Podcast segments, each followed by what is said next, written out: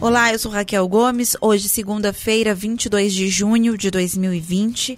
Essas são as principais notícias do dia. Os casos de Covid-19 registrados fora de Fortaleza já representam quase dois terços dos mais de 93 mil registros da doença no estado.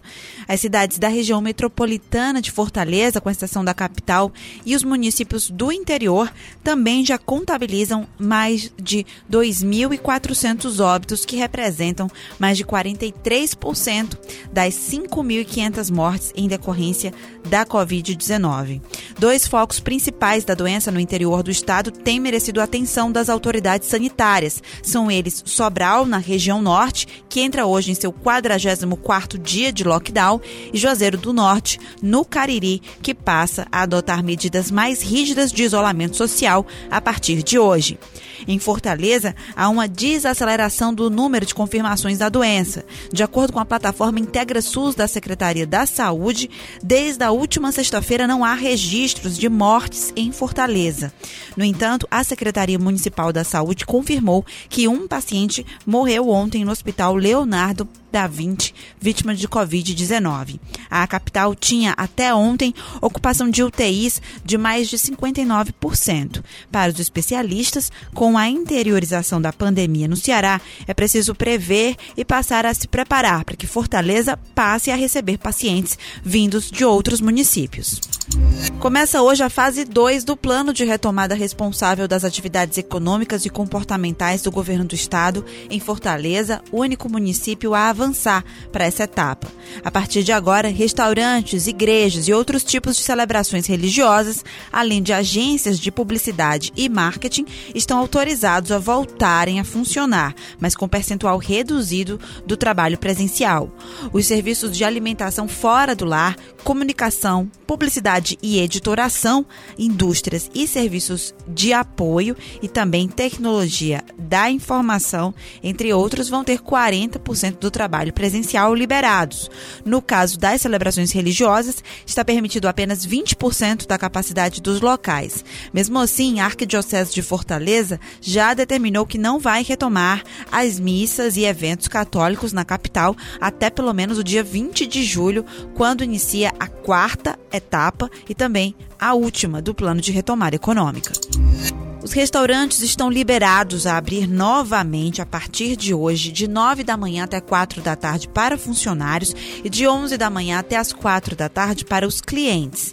Além disso, o uso da máscara é obrigatório durante todo o tempo, com exceção do momento da refeição. As empresas deverão medir a temperatura dos clientes e barrar a entrada daqueles que estiverem com quadro febril, ou seja, temperatura superior a 37 graus e meio. Um tapete sanitário do tipo pedilúvio deve ser preparado diariamente para a limpeza dos calçados de quem entrar no local.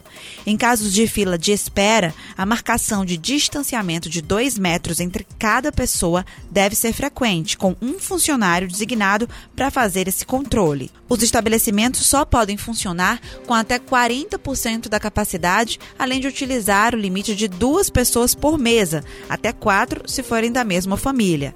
As mesas, inclusive, devem ter um distanciamento de dois metros entre si. Além das máscaras que todos devem utilizar, os garçons devem ser equipados com viseiras de proteção, as chamadas face shields. Elas são recomendadas ainda limitar as interações somente o necessário entre garçons e clientes. Os restaurantes situados em barracas de praia ou similares, por exemplo, ainda não possuem autorização para retomar nesta fase. Importante lembrar que as apresentações ao vivo nesses restaurantes seguem proibidas e também as áreas de recreação infantil não devem funcionar. Ficam liberadas também a partir de hoje as atividades físicas individuais, como caminhadas, corridas, se feitas ao ar livre em vias públicas com uso da máscara e em locais próximos de casa. Atividades físicas assessoradas por um profissional de educação física podem ser realizadas desde que não sejam realizadas em praças, calçadões, academias e etc. Academias, clubes e estabelecimentos do tipo ainda não estão autorizadas a reabrir. A polícia de Juazeiro do Norte fechou na madrugada deste domingo uma casa de luxo que funcionava como laboratório para fabricação de drogas no bairro Cidade Universitária. Luiz Ricardo Ramalho Lourenço, de 35 anos, e Mike Ramalho Meirelles, de 27, tio e sobrinho, respectivamente, foram presos no local. De acordo com a Secretaria da Segurança Pública e Defesa Social, os dois homens, que são naturais de São Paulo, foram descobertos após investigações apontarem eles como suspeitos de realizarem comércio de drogas na região. Foram apreendidos com eles cerca de 6 quilos de cocaína, maconha, uma prensa hidráulica, além de dinheiro e dois mil reais divididos em moedas e cédulas. Dois veículos, entre eles uma BMW, também foram apreendidos. A polícia prendeu nove adultos e apreendeu dois adolescentes na madrugada deste domingo, após o registro de queimas de fogos de artifício em Fortaleza. Eles são suspeitos de realizar atos de apologia ao crime e tráfico de drogas na cidade e também em algumas cidades da região metropolitana. Segundo a polícia, parte dos detidos tinha mandados de prisão em aberto e uma extensa ficha criminal. As prisões começaram após fogos de artifício serem ouvidos em vários bairros, segundo a polícia.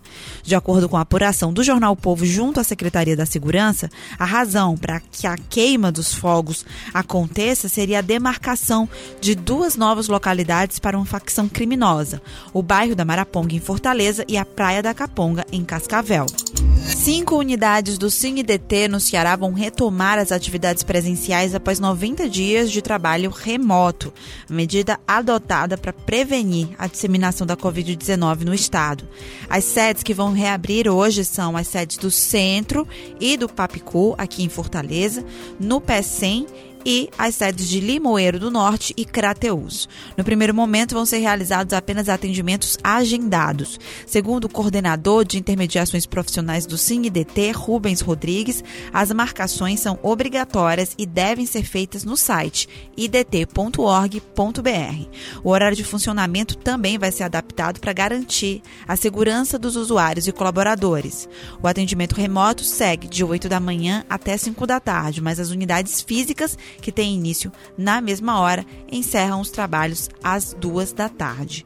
O número de atendimentos também vai ser reduzido, tendo em vista que o horário vai ser menor e o contingente de funcionários vai ser de 50% do que era registrado no período pré-pandêmico. Hoje, Fortaleza é a cidade com maior número de vagas, com 169 oportunidades, seguida por Sobral, no interior do estado, com 55, e Maracanaú, na região metropolitana, com 52 vagas. Essas e outras notícias você acompanha no portal opovo.com.br.